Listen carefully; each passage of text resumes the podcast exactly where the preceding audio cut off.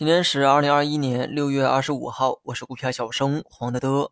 今天走势呢非常强悍，直接是摸到了三千六百点上空。但这么强的走势呢，并没有给出一个普涨的行情。两市涨跌数量呢大概各占一半。不一样的是，北上资金啊开始大面积的流入，全天呢净流入一百七十亿。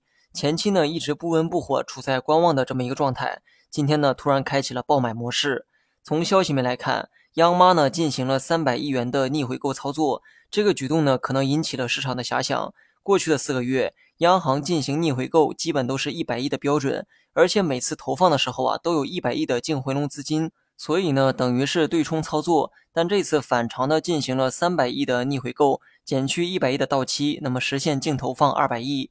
二百亿的这个数量啊它不是重点，这点资金呢还不足以撼动市场，但是这一举动可能引起人们的遐想。让人们觉得流动性呢可能要适当放松了，所以呢有了这样的预期啊，大金融呢第一个开始反攻，并带动其他板块联动上涨。板块方面呢其实没有太多亮点，光伏板块今天并没有掀起太大的风浪，大涨的呢也都是昨天涨停的那几个，操作性啊不强，盈亏呢更多是看运气。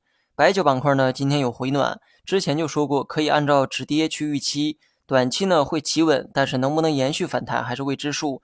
持仓的人呢，可以继续拿一会儿看看。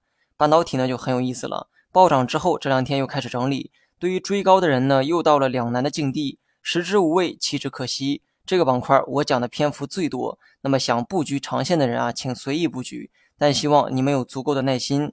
做短线的话，这两天走势呢不确定性较高，八十六倍估值啊，可上可下，我也给不出合理的建议。如果你想知道关于半导体更详细的解释，那么你可以去听我前天的股评。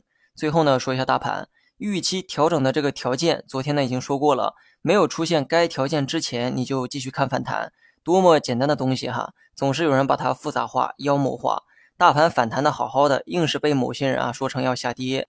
那么今天大阳线呢，直接摸到了三六零七点，上一个高点三六二九近在咫尺。如果短期还有冲高，那么二者的距离就是你可以想象的空间。反弹趋势仍在，你可以继续看反弹。但是呢，三六二九点就在上方，所以呢，空间啊比较有限。至于今后能不能突破，不要在现在来问我哈，等突破之后，我可以告诉你答案。趋势在反弹，但上行的阻力也在。大阳线之后，大概率又是小 K 线整理，这也是我常说的一种规律，也就是大阳线之后经常会收出小 K 线的走势。